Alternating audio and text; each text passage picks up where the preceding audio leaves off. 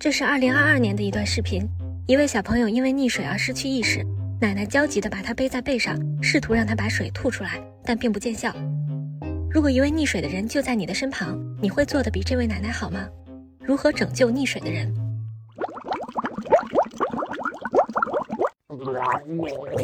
才知道不敢在海洋里狗刨。实际上，就算有一位溺水的人就在你视野范围内，你也不一定能发现。因为有时候溺水者不会呼救，而是无声的溺水，比如嘴在水面附近，手臂前伸但无法划水，或者面部朝下，以接近直立的状态漂在水中。当然，一般状况下，溺水者会拼命挣扎求救。此时你会怎么做？心急且自信的勇者可能想直接跳下去救人。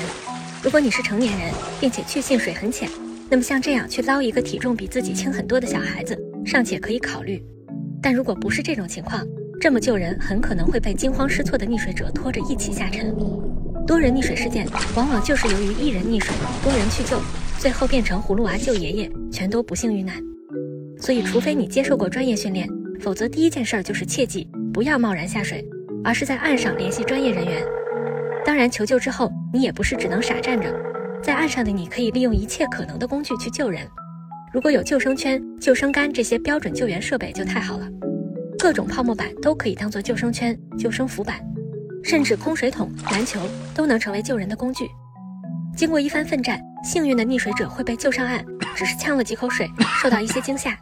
但是也有可能，溺水者就像这位小朋友一样，已经完全失去了意识。此时你要怎么办？很多人的第一反应，以及很多影视剧里展示的方式，都跟这位奶奶一样，控水。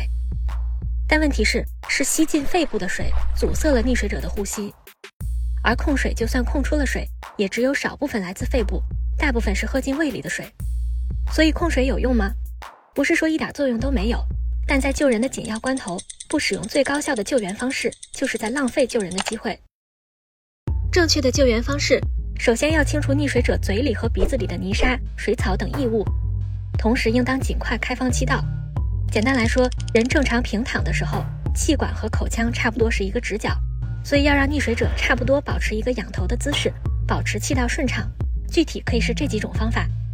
而如果溺水者不仅没有呼吸，脉搏也没有，或者你不能准确判断是否有脉搏，此时最该做的是像这位热心的救助者一样做心肺复苏。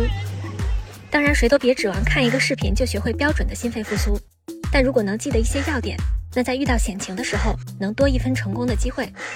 开放气道之后，需要立刻给他做二到五次人工呼吸，每次吹气一秒，力度要确保能看到他的胸廓有起伏运动。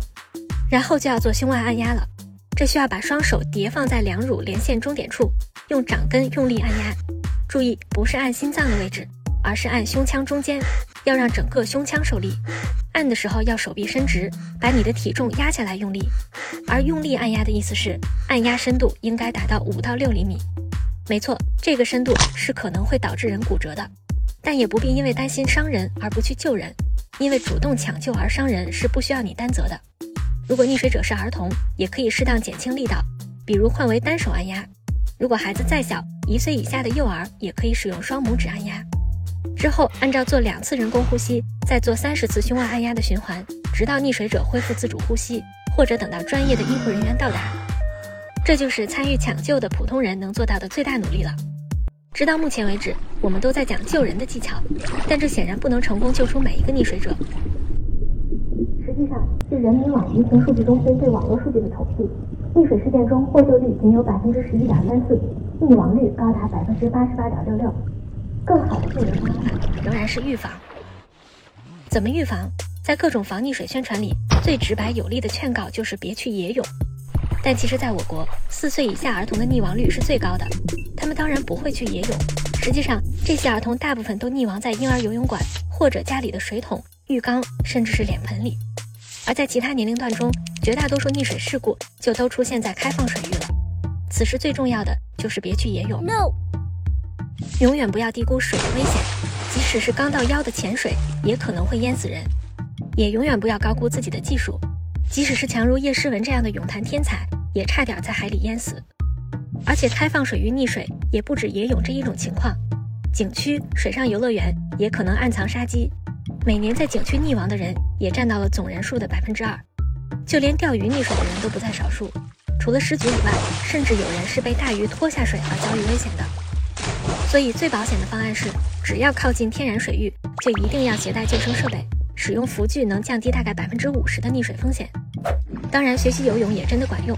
很多人说淹死的都是会水的，但统计显示，以海南为例，二零一六年溺亡学生中，百分之九十以上不会游泳。虽然泳池和开放水域完全不同，但学会漂浮换气就能给自己更多获救机会，甚至可能像这样一漂漂出几十公里。要睡着吧，喝醉了吧，在水里面，人醒过来了，哎呀，天黑了，就喊救命啊！最后，预防溺水的最好方法，也许并不是宣教，而是陪伴和娱乐。观察数据的话，会发现溺水事故在城市和农村的发生率有较大的区别。如果具体到一到十四岁这个年龄段，超过八成的溺水儿童都来自农村，他们大部分是农村留守儿童。由于身边的老年家长精力不足，学校离家的路程又比较远，所以有更多的机会去接触小溪小河。还有不可忽略的一点是，因为其他的娱乐方式相对缺乏，农村的小朋友才更多的选择了玩水。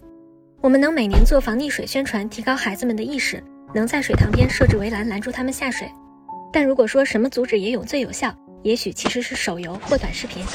每件事都有无数的利与弊，手游或者短视频肯定有很多缺点，但是在此刻，他们有一个大优点，那就是他们有趣，比下河野泳更有趣。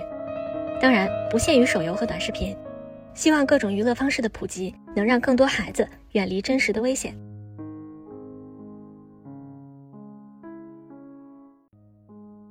如果想系统学习急救知识，可以搜索“就在身边”红十字应急救护服务平台报名学习。最后，感谢沈阳蓝天救援队对本期视频提供的支持。你可以在微博、微信、喜马拉雅、B 站等平台找到我们。